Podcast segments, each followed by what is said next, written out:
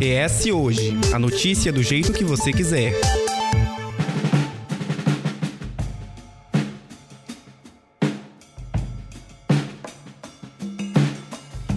A prostituição é conhecida como a profissão mais antiga do mundo. Até hoje, os serviços sexuais são oferecidos em nossa sociedade e, como todo e qualquer serviço, ao longo do tempo, ele também se modernizou. Além da contratação do ato sexual por dinheiro, o consumo sexual começou a se dar através de conteúdos gravados, por exemplo. E na atualidade, esse consumo ganha outros formatos e também se banaliza. Com o surgimento de aplicativos como OnlyFans ou Privacy, a prostituição sai da esfera do toque e passa também a permear os meios digitais, com as chamadas nudes, substituindo os encontros físicos. O conteúdo sexual passou a ser vendido por pessoas comuns ou até mesmo artistas e famosos, em sua maioria mulheres.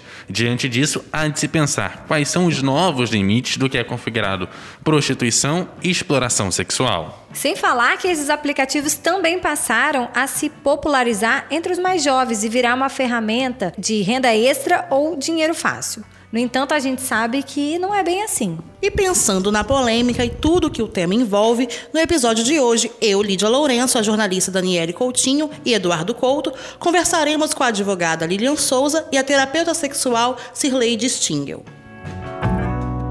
Bom, eu vou começar batendo aquele papo com a Cirleide, que já teve aqui no nosso podcast aí em outros episódios, vai estar o link aí no post do programa. É, em sua visão aí como terapeuta sexual, o que pode levar alguém, é, tirando as questões financeiras, é claro, a querer produzir conteúdo sexual? Além da imagem, né, da autoimagem que ela tem e que isso é cada vez mais constante, acho que na nossa cultura brasileira de sensualidade, a gente veio para uma esfera de reafirmação dessa autoimagem imagem, do que eu imagino que eu sou.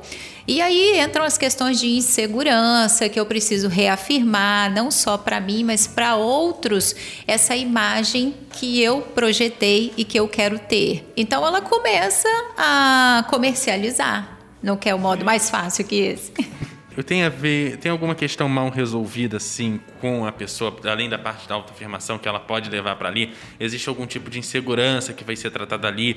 É, existe algum tipo de performance que a pessoa ali ela ganha um ego inflado ou algo nesse sentido? Tem. Ela tem questões ali de autoestima, que ela começa a colocar em jogo, né? Porque muitas vezes a insegurança derruba, então ela vai para essa esfera de exposição para poder reafirmar ou que alguém reafirme o que ela acha que ela sabe que ela não tem. Validar. De novo. Que alguém valide isso. Que alguém valide isso para ela. Porque quando a gente fala de autoimagem, é o que eu acho de mim, sabe? Aquela questão de que eu tô olhando no espelho é, eu tenho um corpo legal, eu não estou acima do peso, mas eu olho para o espelho e estou me vendo acima do peso ou acima de um padrão que eu mesma estabeleci. Então, essa autoimagem é o que eu projeto de mim. E isso cria uma insegurança, porque eu não estou naquele padrão, eu não estou naquela é, validação das pessoas, eu não sou uma preferida. Então, eu começo a ir para essa mídia e por esse viés sensual, porque eu vou atrair ainda quem? Os homens que estão cada vez mais fáceis de validar essa mulher, a mulher gostosa, a mulher então é, sarada, né? É, valida esse processo que é um processo estético. Doutora Lilian Souza, eu queria saber o seguinte: o tema aplicativos de nudes e a prostituição moderna. É comum que as pessoas ba é, banalizem essa questão de mandar nudes, que está tão comum, tão simples entre os casais. Tem gente que é, é, não é generalizado, né? Mas é muito, cada dia mais comum. Quando isso ganha um caráter financeiro, por exemplo, isso, o, como que isso distingue? É se mandar nudes e prostituir? É, na verdade, a prostituição no Brasil, em regra, já virou é, é uma profissão legal né? Inclusive, ela faz parte do rol de, do trabalho, do emprego, onde realmente legitima a efetividade da profissão regulada né, legalmente desde o ano de 2002. Então, quando a gente fala do nudes, a gente fala de algo que acontece há tempos, na verdade, isso ocorre desde a época do SMS e foi tomando forma hoje em caráter de fotos, pelas pelos aplicativos de WhatsApp, direct, é, pelo privado que eles utilizam esse tipo de expressão. Todavia, dimensão da expansão desse nudes, ela já começa a ter um viés criminoso. Muito embora a prostituição, a prostituição em si não seja crime, mas, né, não só no Brasil, como em oito países europeus, como os Países Baixos e outros mais, ainda assim tem essa distinção do nudes para a, a prostituição em regra. Né? Todavia, não quem faz o nudes está se prostituindo ou está nada mais a menos do que o que já foi até eh, muito bem explicado ali pela doutora, onde a gente fala sobre essa questão dessa autovalidação. Mas a partir do momento que eu pego um nude seu, sem a sua autorização, e começo a trabalhar em cima disso, aí a gente já começa a ter um viés criminoso dentro dessa ação. Ou seja, basicamente quem tinha antigamente, a gente tinha uma câmera fotográfica, a gente podia ir lá bater a foto lá, e depois alguém pegava essa foto e distribuía por outros meios. É basicamente a mesma coisa. Exatamente. Inclusive, é, é, essa expressão que você menciona é, foi dado até uma extensão do crime da Carolina Dickman. Né, que foi naquela época quando pegaram o celular para consertar e hoje em dia esse crime ele continua existindo ele continua instituindo o Código Penal brasileiro, porém a questão do nudes ela ainda se paralela a isso, porque a questão da Carolina Dickman era aquela coisa é, parecida com esse seu exemplo, né? Que antigamente pegava o filme, quando ia revelar, quando a empresa fosse revelar, quando via aquilo, fazia a proliferação daquele tipo de material. Hoje, com os celulares, algumas empresas tecnológicas, infelizmente, invadem esse viés e acabam utilizando a mesma conduta.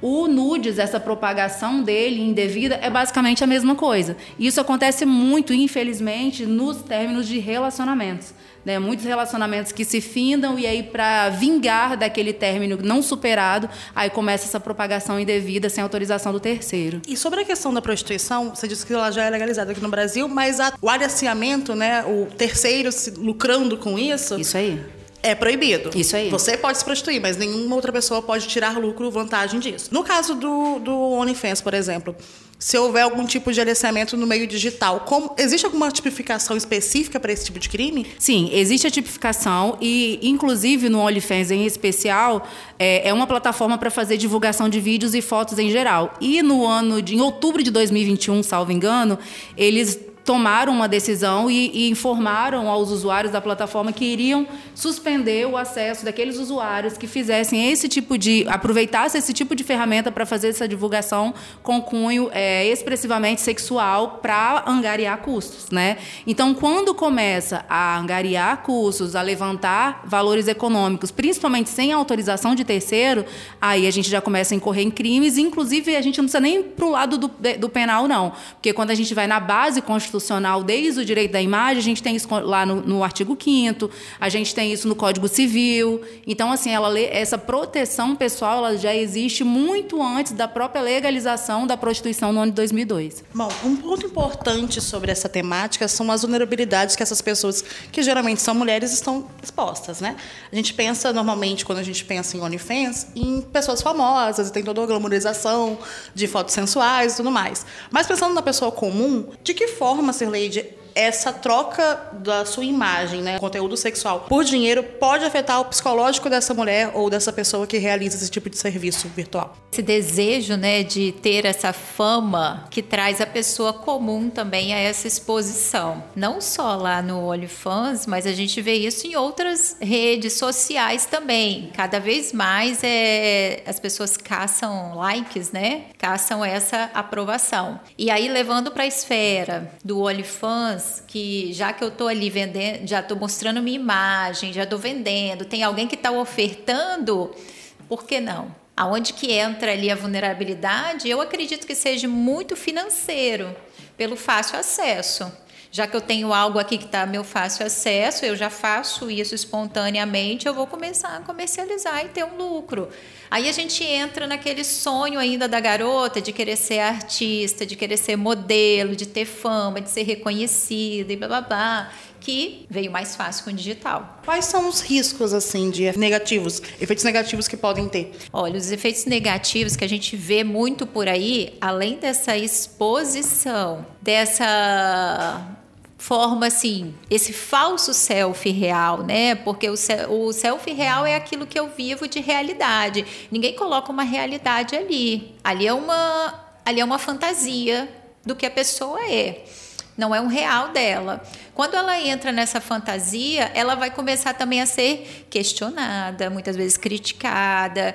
e é onde ela não tem o emocional preparado para lidar com isso. E aí começam a vir as ansiedades, começa a vir o estresse, até o que a gente chama hoje o burnout, né, que é o estresse ali excessivo vindo de trabalho, no caso, que não deixa de ser um trabalho dela. Muita gente torna isso um ofício. A prostituição é um ofício, A né? E, no- é um e- e ofício. dessa maneira também não deixa de ser. O excesso, né, já que o celular é tão fácil e a gente fica ali 24 horas E as com pessoas ele. consomem tanto a tecnologia, né? Exatamente. Então, hoje, o mal do século nosso é a ansiedade, são as doenças mentais, né? Os transtornos. E cada vez mais presentes. E muitos a gente está se consumindo através do fácil acesso. Por que, que você acredita que essa migração pro digital foi tão simples para esse tipo de coisa que é tão física, né? É, a gente precisa de uma troca ali, alguma coisa acontecendo. Por que, que isso acabou se digitalizando? Porque mesmo na revista tinha alguma coisa ali que você estava tocando, que você podia folhear, que você podia ter outra coisa, com foto, mesma coisa. Hoje em dia o digital, uma tela não, não dá a mesma sensação cá entre nós. É, não pra gente que vem dessa geração da revista, do livro, né? Eu, por exemplo, eu amo um papel, gente. Agora, é, tem essa nova geração que foi criada e que está sendo criada no digital, eles têm muita facilidade, a identificação ali é muito rápida.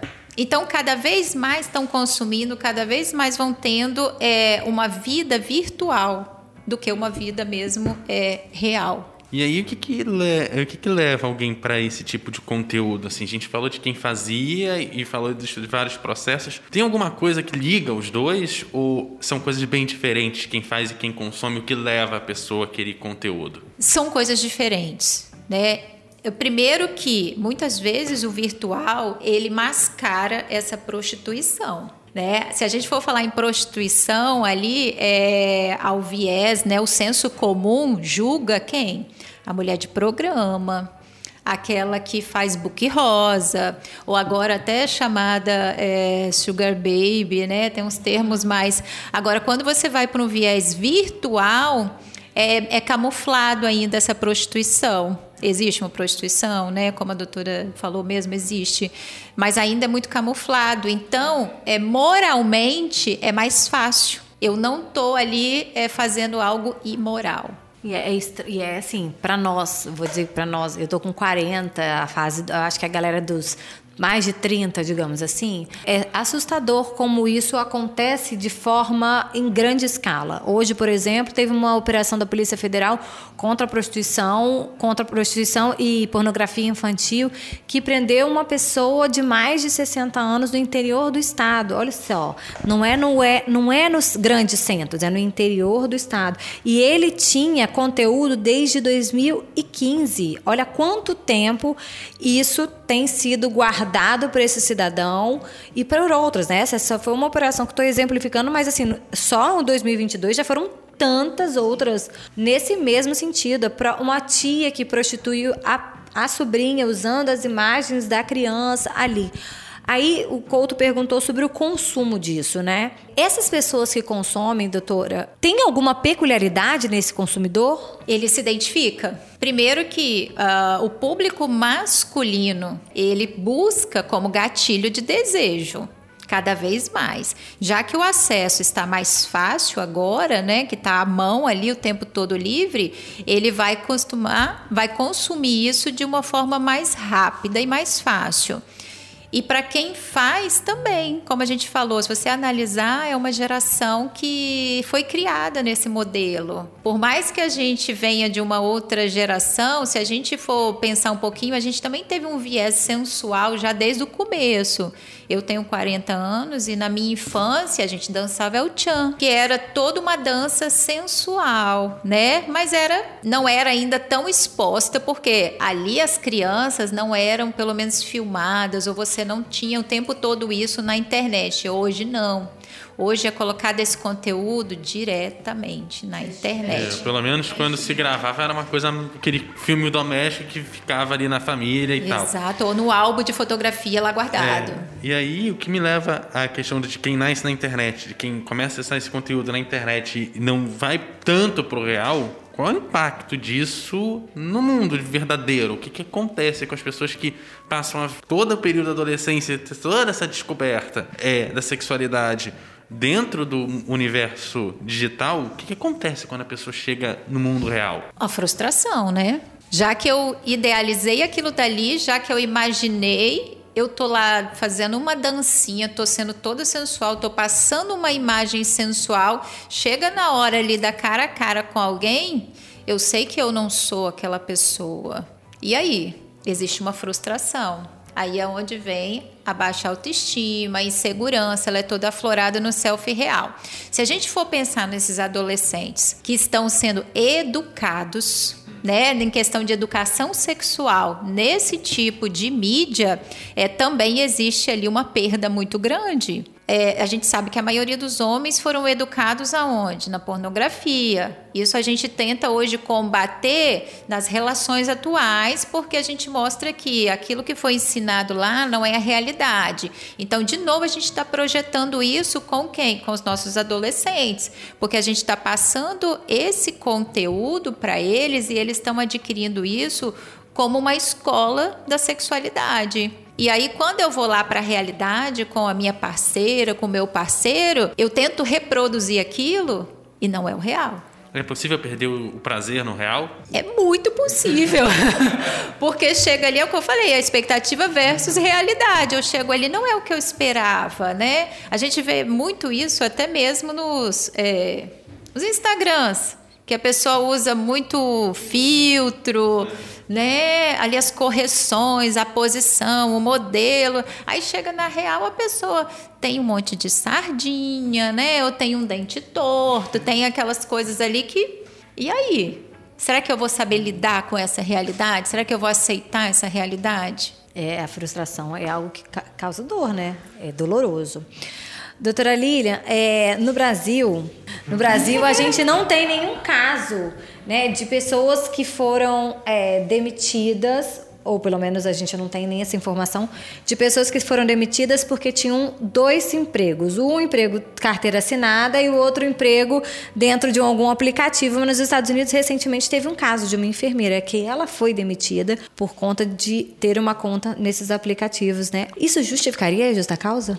Na verdade, não é porque no Brasil nunca aconteceu. A tentativa, ela existe quase que todos os dias nas várias de direito do trabalho. Todavia, ainda não lograram êxito aqui no nosso país, uma vez que as empresas elas tendem a levar uma tese de acusação, digamos assim, contra o seu empregador, contra o seu empregado, que eles estão rompendo a legalidade ou as regras contratuais perante o seu empregador, né? Onde na verdade, no direito tudo depende. Então, quando a gente fala que tudo depende, a gente tem que estudar desde qual foi a intenção do envio.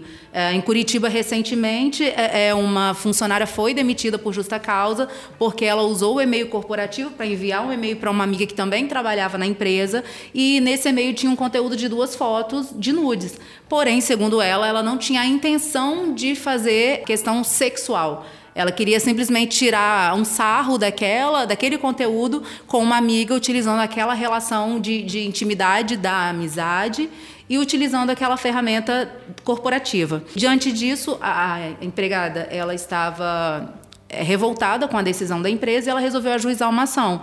Então, a vara de trabalho, ela pediu para poder restabelecer, né, ou seja, desfazer a demissão por justa causa. A empresa não satisfeita recorreu e aí o TRT também pediu para manter a decisão, ainda inconformada foram para o TST e o TST manteve essa decisão desde a vara da primeira instância, haja vista que a empresa estava utilizando de um excesso de, de, de punibilidade. Né? Porque quando a gente fala em justa causa, é apenas pena máxima do, do trabalhador. Então, para que ele chegue até esse ponto, tem que ter um cunho, tem que ter todo um, um histórico que justifique aquilo.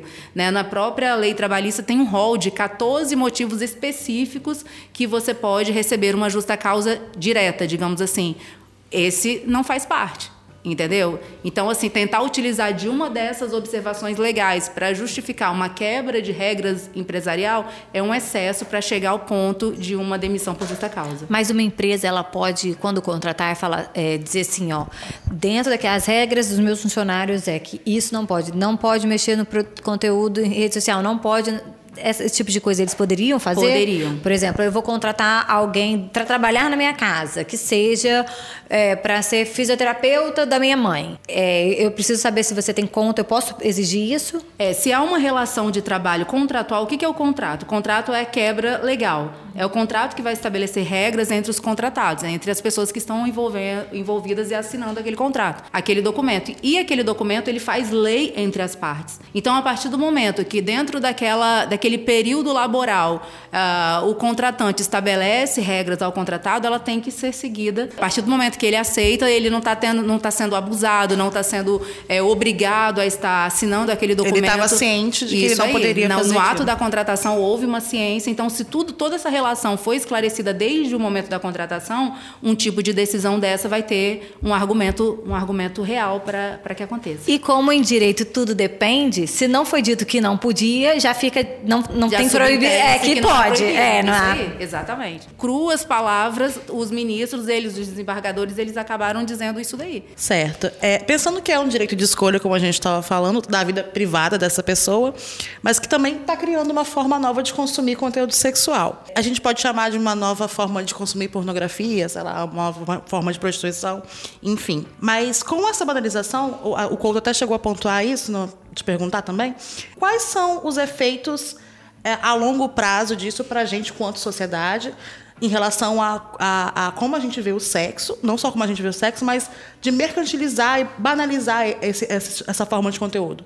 cada vez mais já vem sendo banalizado, né? Se a gente for pensar até mesmo nos filmes pornôs, que antigamente era algo assim bem escondido, do escondido, hoje já rola nos grupos de WhatsApp, né? Bem tranquilo ali para todo mundo. E olhe lá se não cair no grupo da família também. Mas aí entram questões de valores, né? Religiões e tudo mais.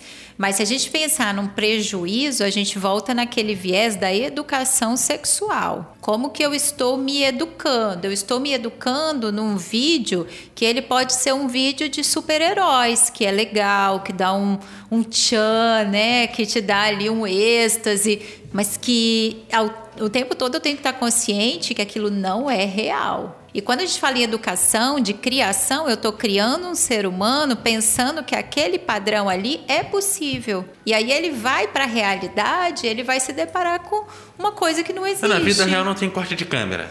Não tem, né? Não tem como a gente fazer ali um Homem-Aranha, né? Uma Mulher Maravilha.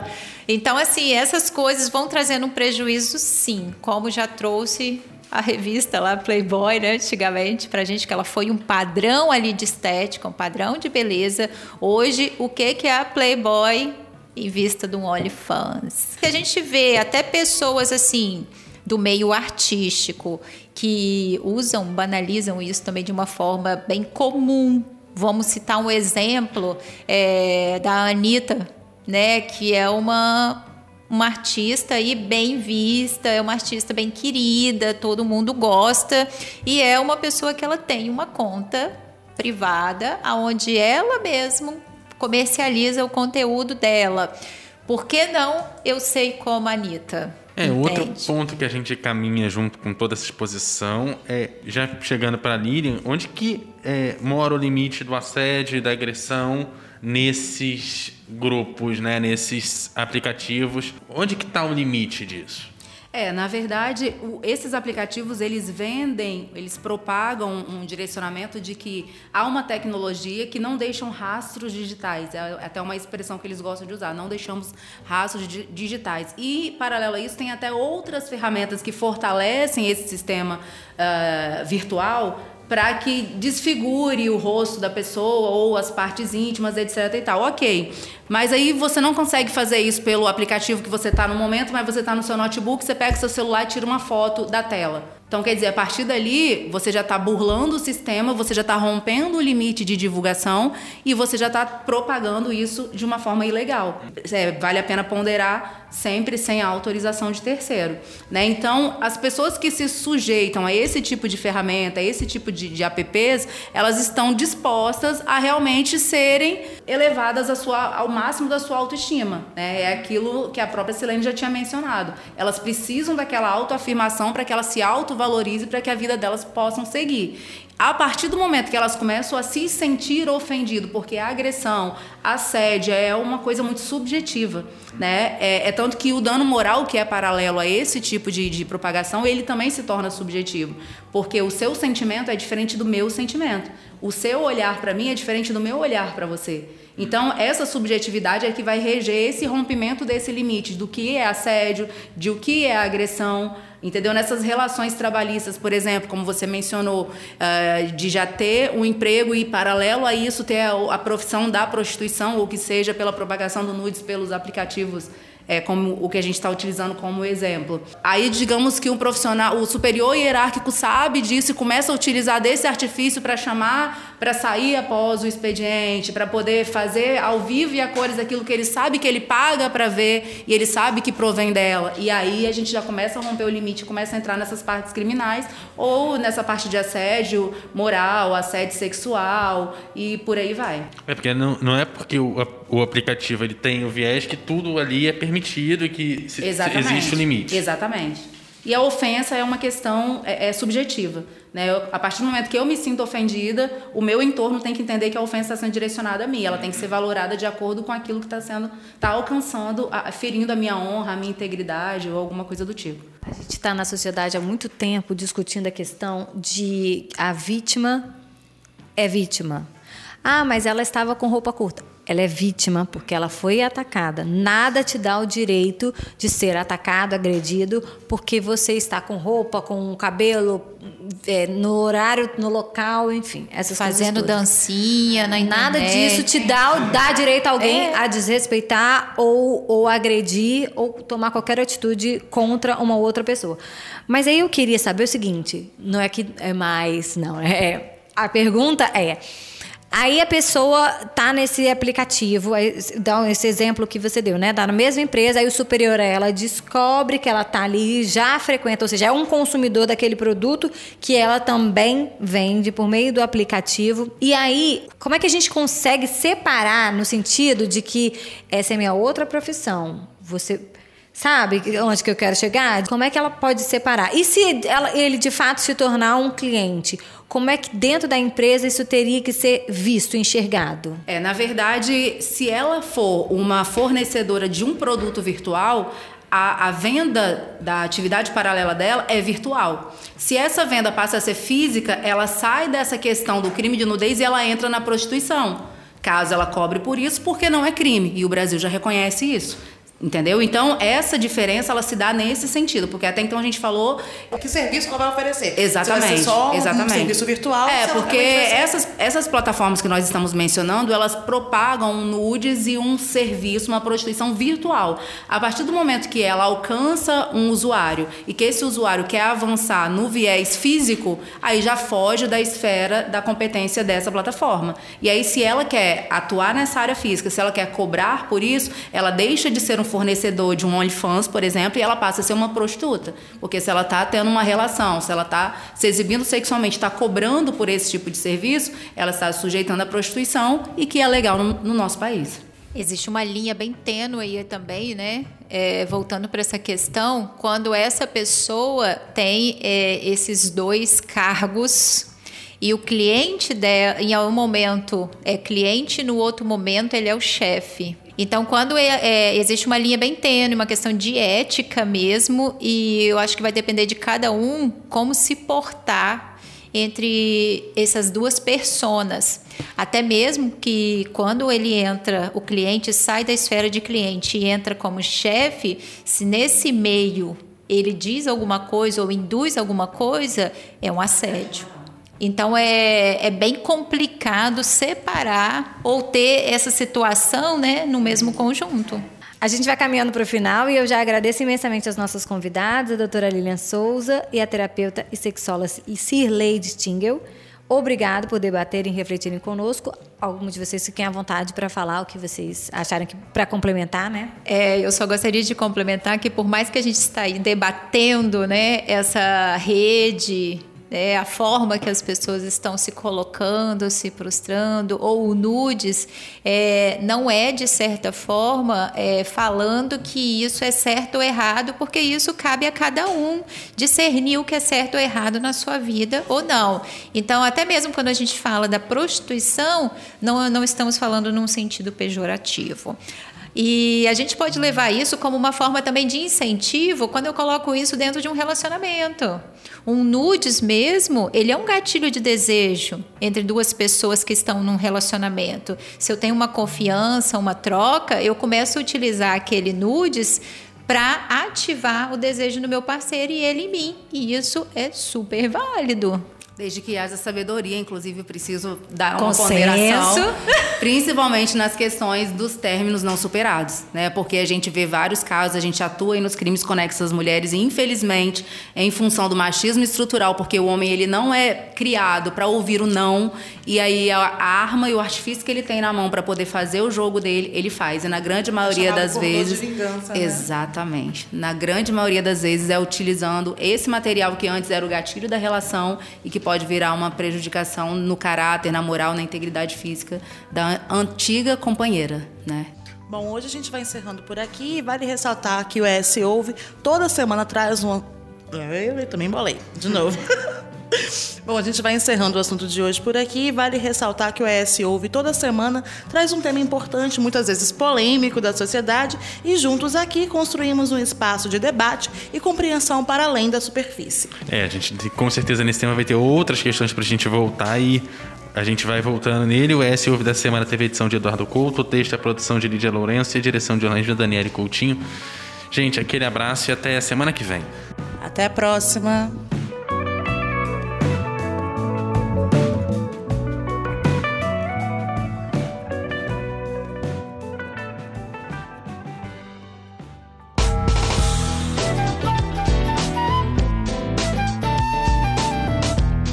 Você encontra o ES Hoje nas redes sociais, arroba ES Hoje, e também no canal do YouTube e no site eshoje.com.br.